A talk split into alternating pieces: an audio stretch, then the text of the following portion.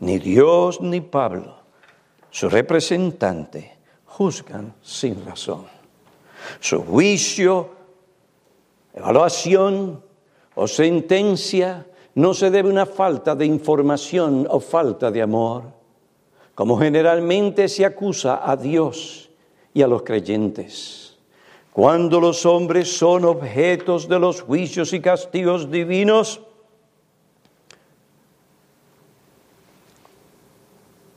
muchos hermanos son los que piensan que Dios no es un Dios de amor. Si lo fuera, no permitiría tales catástrofes, tales plagas. Y esto no es una situación, hermanos, de una argumentación clínica. ¿Qué usted le dice a un padre cuando tiene en sus brazos a su niño? Muerto. Sin vida.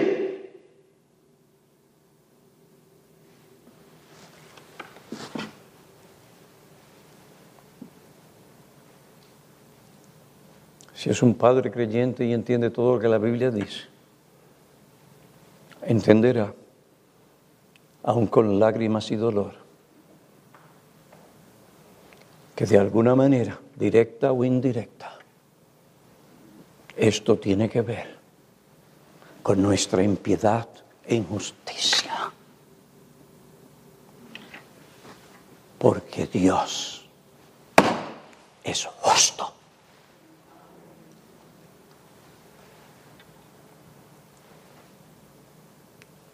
Ah, pero si Dios fuera un Dios de amor, no permitiría tales catástrofes, tales plagas. Otros dicen, yo no creo en ese tipo de Dios. Estas declaraciones son meras excusas para el hombre no tener que afrontar la realidad de que su impiedad y su injusticia. ¿Por qué permite u ordena Dios estas desgracias, estas tragedias, estas catástrofes, estas plagas. Él así lo ordena porque nosotros directa o indirectamente lo merecemos. Esto es una consecuencia de nuestra incredulidad, impiedad injusticia. Si los hombres consideraran objetivamente lo que Pablo declara, llegarían a conclusiones incorrectas y en vez de maldecir y quejarse, maldecir a Dios y quejarse y vivir una vida deprimida porque no aceptan que Dios tiene el derecho para quitar la vida.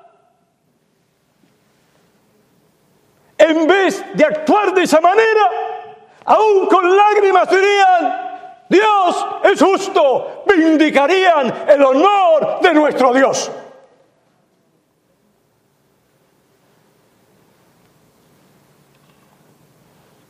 Por otra parte, nosotros los cristianos no somos inmunes a los efectos de la ira de Dios.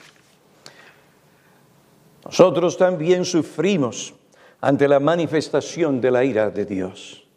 Tales manifestaciones nos afectan. No las estamos viviendo aquí mismo. No las están viviendo nuestros hermanos que nos escuchan en sus casas. Algunos le ha ido muy mal, otros se han visto al punto de morir aquí en nuestra iglesia por el COVID.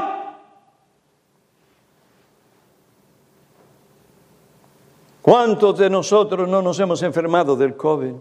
¿Cuántos cristianos no han muerto debido a esta pandemia? Hasta pastor ha muerto por el COVID.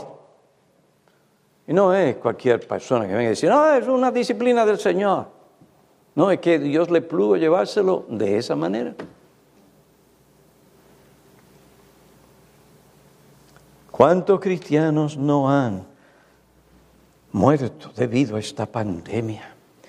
Es verdad que en nuestro caso estas manifestaciones de ira no significa que estamos bajo condenación eterna, no lo estamos. No hay condenación para aquellos que están en el refugio. ¿Cuál es el refugio? Cristo. aunque los efectos de estos juicios no son para destruirnos, no significa que Dios está irado contra los creyentes. Dios no está irado contra los creyentes. Porque estamos en Cristo. Él nos ve la justicia de Cristo. No nuestras justicia y nuestras buenas obras, porque nuestras buenas obras, por más que para nosotros sean buenas, el juicio de Dios va más allá de lo que tú y yo podemos ver acerca de nuestras propias buenas obras. Tales cosas no justifican a nadie. Porque por la justicia de los hombres, la obediencia a su ley, ningún ser humano ha de ser encontrado justo delante del inescrutable juicio de la omnisciencia, sabiduría de Dios.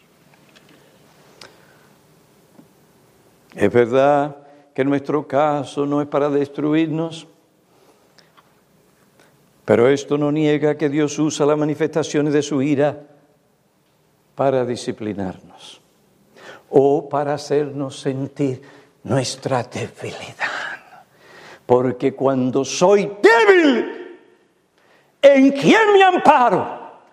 En el poder, en la gracia y en ese amor eterno y continuo de Dios para mí en Cristo. Tenemos a dónde ir. Tenemos dónde refugiarnos aun cuando estamos conociendo nuestra propia experiencia, la manifestación de la ira de Dios. Él nos disciplina para qué? Para nuestro bien, para que participemos de su santidad. Por otra parte, hermanos y hermanas, no adopten esa postura de no juzgar muy popular en nuestros días, en nuestra sociedad. Muchos quieren entregarse a sus pecados, vicios, inmoralidades, vanidad, sensualidad y placer pecaminosos y aún hasta asesinar sus propios hijos en el vientre sin que nadie los critique, sin que nadie los condene o los censure. Quieren la aprobación de los hombres no, para alguna de estas personas no es suficiente de que nosotros lo dejemos vivir y que no nos molesten. No, ellos quieren nuestra aprobación. Porque mientras ellos nos vean como lo opuesto a lo que son, a lo que creen, como opuesto a su maldad, pecado, inmoralidad, sensualidad, mientras ellos perciban tales cosas, no están tranquilos y de ahí que nos persiguen. Y de ahí que hablan mal de nosotros. Y de ahí que nos llevan a las cortes. No, no es para ellos suficiente simplemente tener una ley que les permita hacer lo que ellos quieren cuando quieren, todas las veces que ellos quieren. Ellos quieren que un hombre como yo que represento lo opuesto. Cambie o si no, sáquenlo de circulación. Cierren su boca. Más, no quiero ni verte, Piñero, porque solamente verte representa lo que yo no quiero, porque mi conciencia me acusa de entregarme a la impiedad y a la injusticia. Y lo que quiero, ¿qué es lo que yo quiero? Entregarme a hacerlo sin críticas y condenación.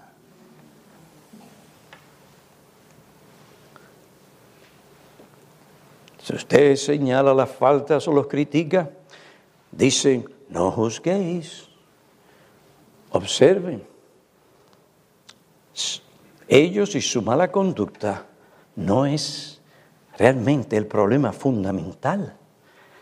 ¿Y qué hacen? Se agarran de cualquier tecnicidad para ellos mismos hacer aquello que condenan a otros. Síganme. Al ellos decir, no juzguéis, ellos mismos están juzgando aquel que juzga. Miren cuán engañoso y perverso es el pecado y el corazón humano. Ellos no se percatan o no se dan cuenta que están haciendo lo mismo que condenan a otros.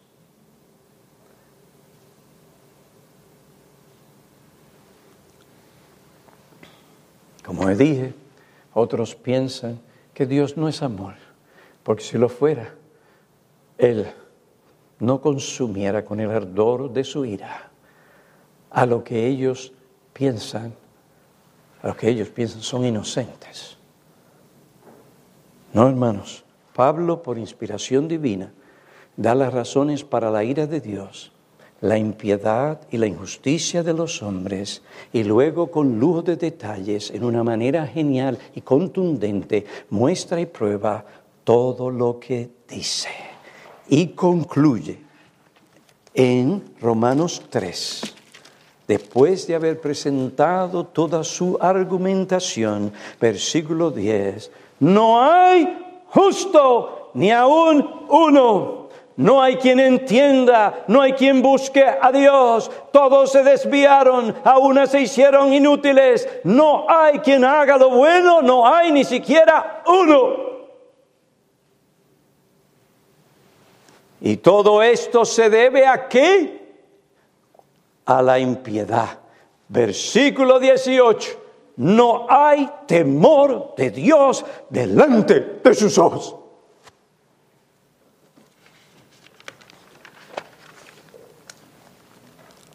La denuncia apostólica, realmente la denuncia divina, la argumentación bíblica y teológica de Pablo concluye para que toda boca se calle y todo el mundo sea hecho responsable ante Dios, porque todos llegamos cortos de la gloria de Dios. Estamos destituidos de esa gloria, nos quedamos cortos con nuestras mejores obras. Y si es así, entonces estoy muy perdido. ¿Cuál es el fin de esta denuncia? De toda esta argumentación teológica y bíblica. Mostrar la condición y la necesidad alarmante del hombre y la condenación bajo la cual se encuentra. ¿Para qué? para llevarlo a la solución y al remedio divino, el Señor Jesucristo. Capítulo 3, versículo 21, está en la misma orden, hermanos está en el mismo orden de su argumentación. Dice, versículo 21, capítulo 3, porque ahora aparte de la ley, aparte de la ley, aparte de tú estar haciendo buenas obras para que Dios eh, te acepte, mira bien, oye bien, mira lo que dice la Biblia, no piñero, pero ahora aparte de la ley, la justicia de Dios se ha manifestado, versículo 22, es decir, la justicia de Dios por medio no de las obras, tus obras, sino la justicia por medio de la fe en quién? En el Señor Jesucristo, para todos los que creen.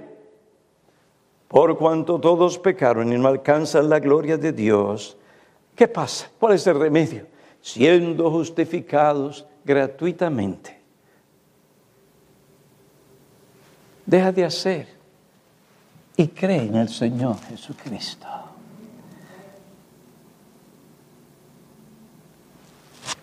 Cree en Él, siendo justificados gratuitamente. Esto es difícil. Nosotros tenemos algo de catolicismo aquí adentro. Tenemos que hacer algo. De las falsas religiones, como los testigos de Jehová, hay que hacer, hay que hacer, hay que hacer. Y hay gente que está en truecos con Dios. Yo voy a hacer esto, yo voy a hacer aquello, y tú me vas a hacer aquello, y tú vas a cumplir.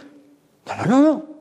Siendo justificados gratuitamente en lo que respecta a ti porque en lo que respecta a Dios le costó la vida al Señor Jesucristo en aquella cruz.